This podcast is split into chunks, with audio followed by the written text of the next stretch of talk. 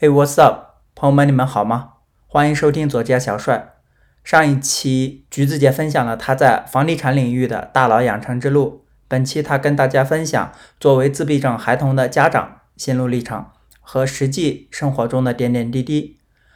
同时，为了帮助更多像她一样有特殊需要的家庭，她成立了真爱力量这个公益组织 True Love，来组织孩子们集体活动或者家长的经验分享。帮助更多华人家长去除病耻感，互相帮助，互相搀扶。相关链接也放在 show notes 里面。对于来自新兴的孩子，他们作为家长要经历怎样的困难？我们继续来听。再讲更远一点，因为你刚才讲五岁，我本来有这个问题准备，但是你刚讲了五岁，我都 不好意思，不好意思，就是要很很小心的在学习哈。对，我因为对我我本来是想问，就是退休以后，就是说会不会？也就是一直干到什么年龄，或者说干到什么样的状态？因为你之前还讲过说房地产干着干着从政什么的，我在想你会不会有这种想法？我现在是我会一直做下去，因为我很喜欢这个，但是可能会越来越不做具体的事情。嗯，像现在可能我在公司慢慢的我就只管啊购进，买什么买什么样的项目我可能管，然后这个融资这方面我可能管，就我可能就抓这两个方面，其他的我可能不管了。就资产管理呀，具体的这些公司运营啊，就到下面。但我以后可能会呃越来越管的少一点，但是我会监控整个公司的财财务啊，整个营营收啊这方面的啊。那我我非常着急，我可想了，就说我希望我这个公司呃有一天你在问我的时候，你公司几岁了，我会跟你说现在三十岁了。嗯嗯。就有一天要到公司三十岁的时候，会很快啊，可能发展会很快啊。主要是看这个团队磨合呀，还有我们这个选的这个市场啊，选的这个项目。那如果我的公司到三十岁了，我能很放心的时候，我就很想去做那个，我有个真爱力量，我就想做那件事情。嗯，因为我这个公司如果能够呃自动运营的话，它那个盈利整个很健康的发展的话，就是说在真爱力量那边我能做的事情别人做不了。对，嗯嗯，所以我可能就想做那个事情。知道你有还有另一个。叫 True Love，嗯，对，非营利机构啊，对，这样一个 NGO 的一个工作是做一些特殊需求的呃小朋友或者说孩孩童的这样一种公益组织，能讲一讲你的就是怎么样开始，或者说现在的一些状况吗？怎么开始？就是我自己家有这样的小孩儿，嗯，我们家小孩是自闭症，然后你你自己家有了小孩，有了这种自闭症，你才了解这个病，就是这个病最懂的是家长。呃，医生不懂，然后医生就会跟你说这个病是不能治愈的，就是你只能是改善，你不能不能康复，这是医生告诉你的。然后没人告诉你他的病因是什么，没人告诉你他的问题是什么，没人告诉你能够有效的治疗方法是什么。但是很好，很幸运，我们在美国，就美国整个社会支持、这种保险的支持和这个教育系统的支持是有的，就是呃，这些小孩子在美国会呃会有更特别的待遇，这是幸运的。那不幸运的就说，所有的这个压力都到父母身上了。然后很多像我们这个亚亚裔的这种第一代、第二代的这个移民，我们自己首先我们承认这件事儿，或者向外界去说这件事儿，这就是一个挑战。因为我们更愿意告诉你，我的小孩马上要上哈佛了，就是大家都在比别人家的小孩子，所以我们去我们去面对这件事情，向社会承认这件事情，这就这个有个难度，就是我们自己有个心理这个难度。然后我们这样的小孩儿，就是我们需要向周围的人去说的，因为这样的小孩儿，人家就说你养大一个小孩需要一个村庄，像这样的小孩儿，我们需要是整个一个体系来去支撑他的成长的。就如果是家长，你要是专靠自己，你你不靠大家的力量，就是这个这个家长会崩溃的。这种因为这个这个自闭症嘛，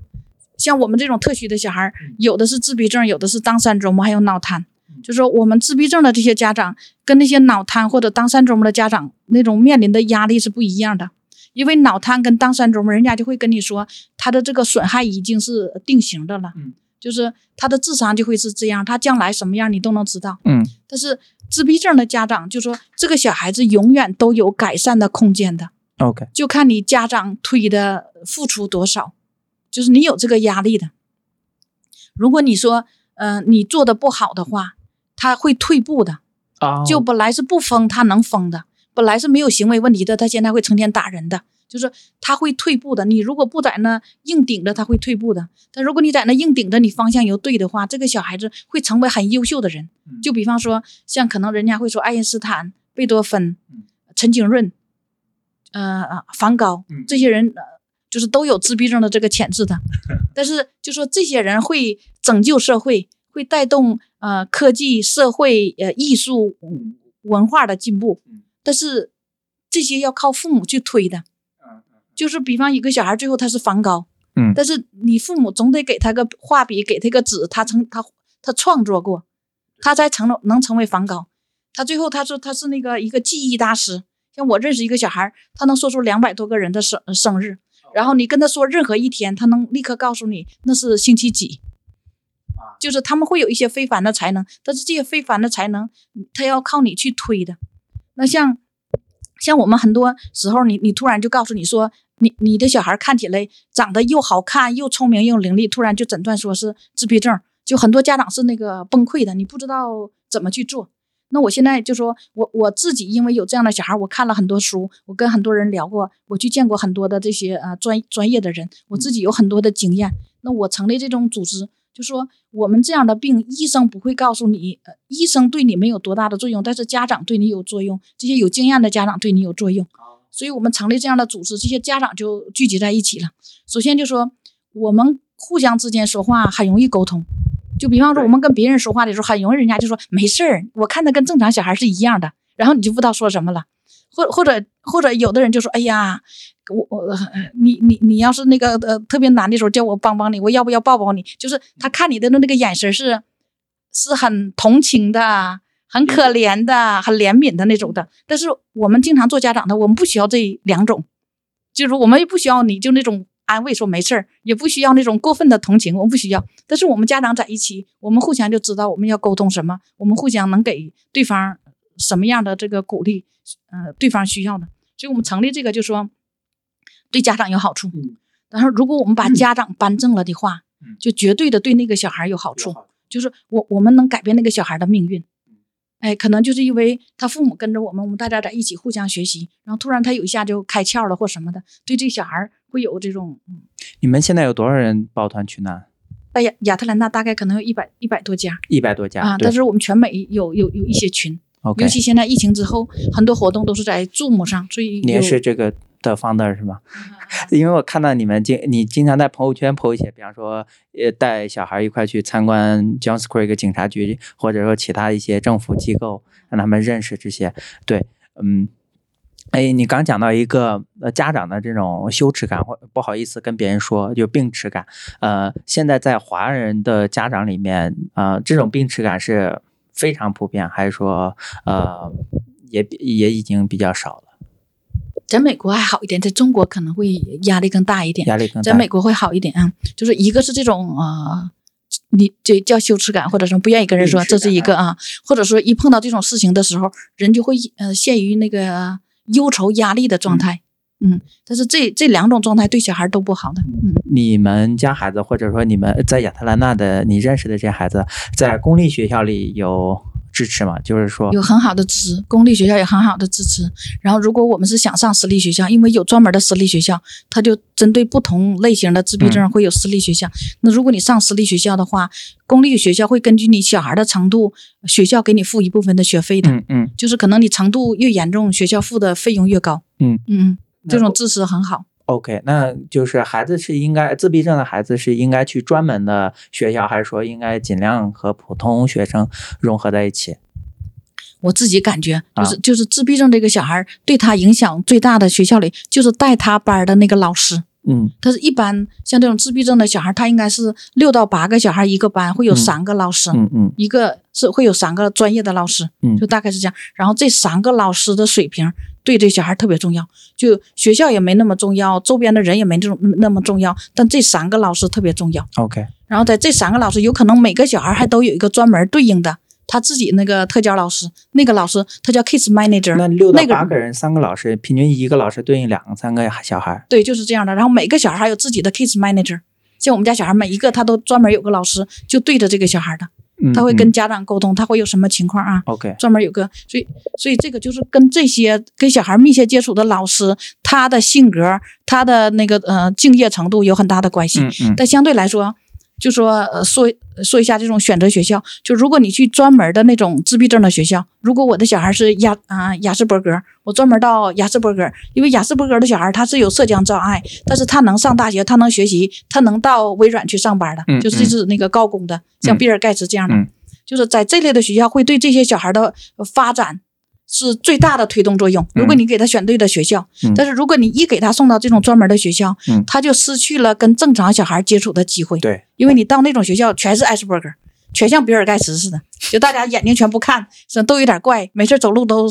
呃嘴里自言自语啊啊 会没事就在那摸摸树，啊没事在那弄个什么东西啊，啊。就是都会有一点上，因为都是跟他同类的人，嗯他他就在普通的公立学校，实际上那些正常的小孩儿，除非老师有特别的一对一的帮扶，那些正常的小孩儿会跟他接触嗯，但一般不会的。但是你总是在食堂，你在呃操场，嗯你在大堂，你能看见正常的小孩儿，嗯就说这种就是这种就是呃周围的这种叫什么一个那个。作用，他在那个环境当中，他就说我没吃过猪肉，我成天在看猪跑的，嗯所以他们会有这种呃跟正常小孩直接间接学习的机会。但如果你到那种呃专业的学校里头，可能就没有了。嗯嗯嗯，所以这种就是好和坏。你到专业的里头呢，你又知道那个老师特别了解，因为他只管这个啊艾斯伯格的小孩，所以那些老师都特别有经验的。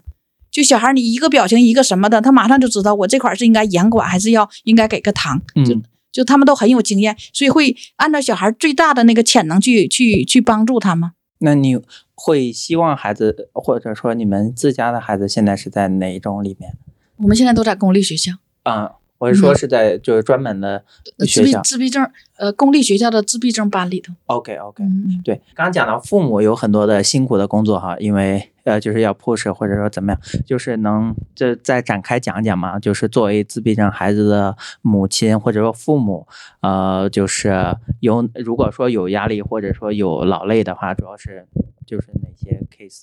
他自闭症啊，特许有很多种啊，就是像单三周嘛，或者是脑瘫有他们的挑战。那啊我知道多的就是我自闭症的这些。那这个首首先每个小孩的情况不一样，嗯所以自闭症它是一个谱系，就是程度是一个很大的范围，所以每家每家的小孩是不一样的。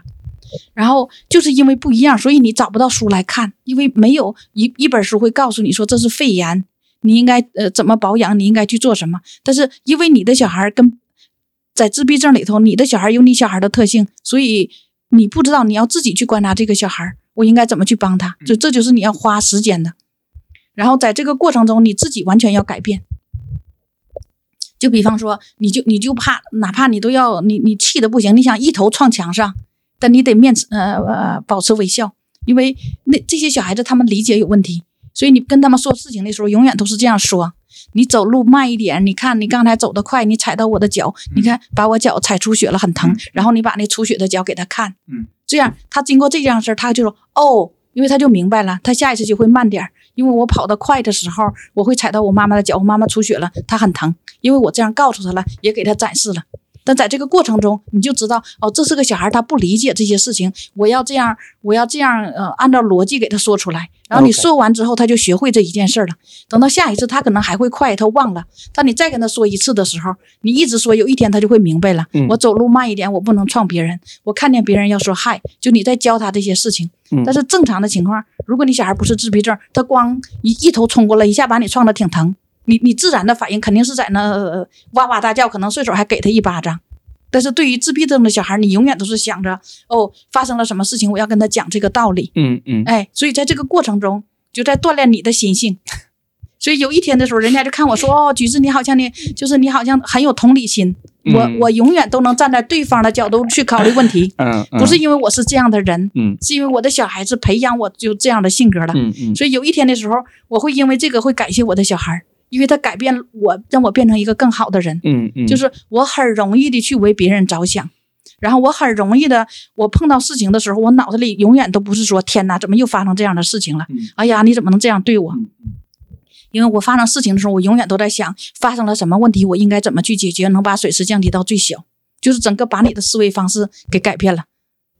对对哎，这就是这个，这这就是好的地方，就是它完全改变了你。但你知道，我们五十岁的人、四十岁的人了，你这种改变挺难的。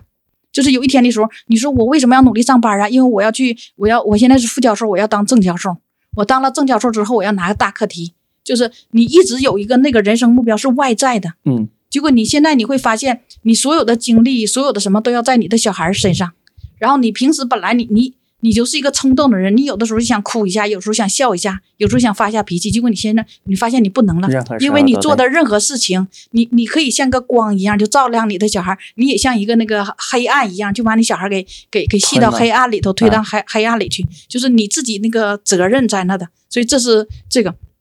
那有一些自闭症的小孩，他是有那个呃睡觉的问题，他有吃饭的问题，嗯，他有行为问题，嗯。嗯，会走路会撞墙会什么的，就就需要呃有一些小孩就是需要一个家长一直要在那盯着的，就围了这个小孩要在那盯着的。就比方说，嗯，很多这些自闭症的小孩他有那个感统失调的问题，就是我们坐在这房子里头，我们觉得没什么，但是他们会听见这个灯管的声音会很刺耳啊，所以他一进来他就会尖叫。所以就像那个自闭症小孩的那个教室里头，他们都是用的那种叫。白炽灯还是怎么回事？我我记不清，还是那个，就他们会把那个荧光灯给换掉，就是说他们的嗅觉可能出出现问题，他们的听觉可能出现问题，就是他们这感官系统都会出现问题。教室里头突然那个铃声响，或者是空调有个什么声音，就对他们就是呃是很呢是折磨，他们会觉得那个声音就在他那耳膜上在那个转那样的，所以他就会大哭，呃这种哭闹啊或什么的。或者出去到外边的时候，有时候到公众场、公众场合的时候，就是他们有很多的不适应。所以像我们那个自闭症这种家庭，一般呃不愿意去那种人多的公开的活动，因为平时的时候在这种他都很熟了，你会更好带一点。呃，我们普通人如果说知道对方家庭或者说这个人是一个自闭症，我们可以做些什么？可能就说最多的我需要的就是。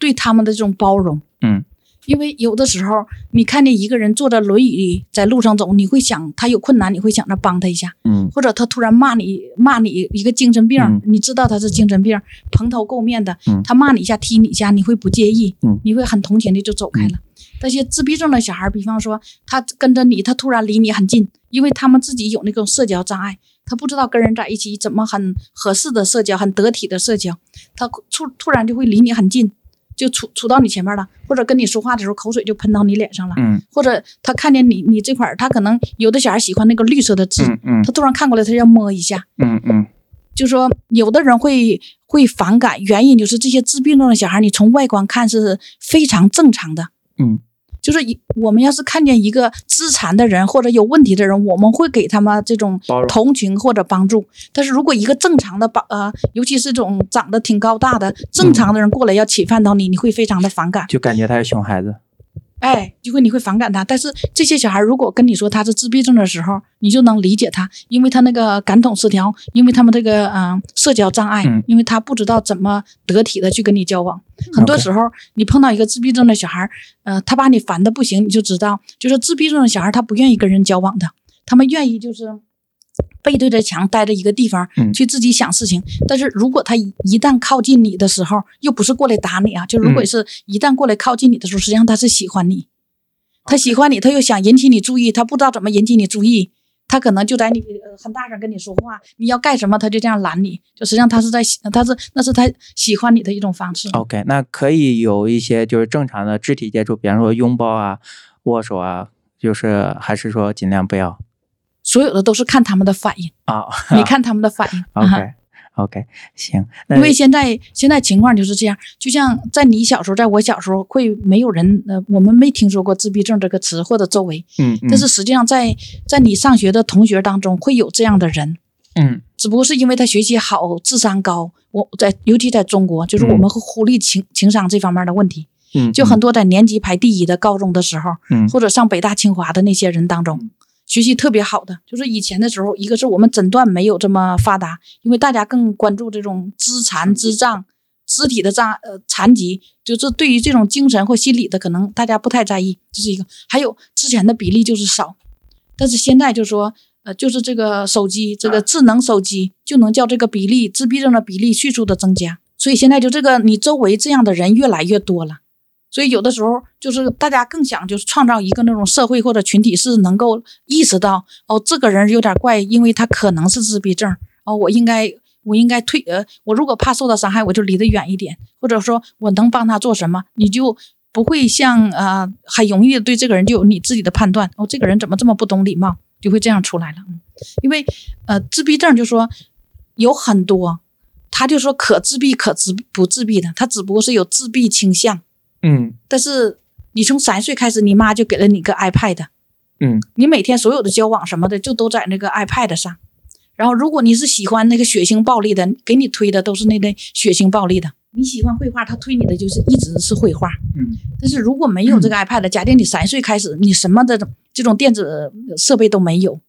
那你你你会周围你妈会推你到。户外外户外去玩，你自己放学会扔的书包会找小朋友去玩，然后你在跟人玩的时候，你在学习这个社交规则。哎，好像他很强壮一点，我要跟他关系好一点，不要惹他。哎，那个好像老实一点，哎，好像那个跟我性格相合一点。哎，我一说什么他就哭了，我以后不要说这个。就是你在跟人交往的时候，你在不停的学习，不停的观察的，就这个社交方面。但是现在这种电子设备就替代了这种作用，所以。所以，就整个正常的社会当中，你一个人成长受到的那些情感的培训、教育环境情景就没有了。嗯，所以就说，可自闭可不自闭的，现在都往自闭那边去了。所以你会新呃，就是呃，对于新手父母，就是可能刚生孩子或者正在已经备孕，你或者怎么样，刚有小孩或者小孩一两岁的人，年轻父母，你会建议他们。少给孩子用电子设备，手机、iPad 这些。对，就说你你会发现，有的像你现在啊，你说你二十多岁了，你结婚了，然后你妈就挺欣慰的。但是现在会有二十多人多岁的人不想找对象，会有这样的人是吧？嗯。因为就是挺幸福的嘛。嗯。那个我好多朋友一一千个朋友都在微信上，都在社交媒体上，他不用跟真人去见见面的啊。就说，嗯，如果是这种社交媒体的话，就是肯定会伤害你的脊柱。会影响你的视力，会浪费你的时间，会影响你的睡眠，是这是坏处是吧？然后呃，不要说这种三岁的小孩，就是四十岁的我，你要给我这个，就是每天你控制不住的。嗯，哎，但是有的时候你我们父母在帮我们小孩建立一个健康的生活方式。啊，就是如果你说我给他手机好省事儿啊，给他个电视好省事儿啊，就你一省事儿的时候，那个小孩的那个生活方式那个习惯就出来了啊。嗯，那你自己还更那么多 YouTube？我做 YouTube 都在说正经事儿吗？嗯，对，你的 YouTube 也不是给小孩看的。这一期的左家小帅到这里就结束了，感谢您的收听。如果哪里触动到了你，欢迎在节目下方评论，也可以转发给一到两位有需要的朋友。对，就是你脑海里现在出现的那个人，转发给他，让他听到。欢迎订阅左家小帅，让我们继续探索北美华人故事宇宙。再见。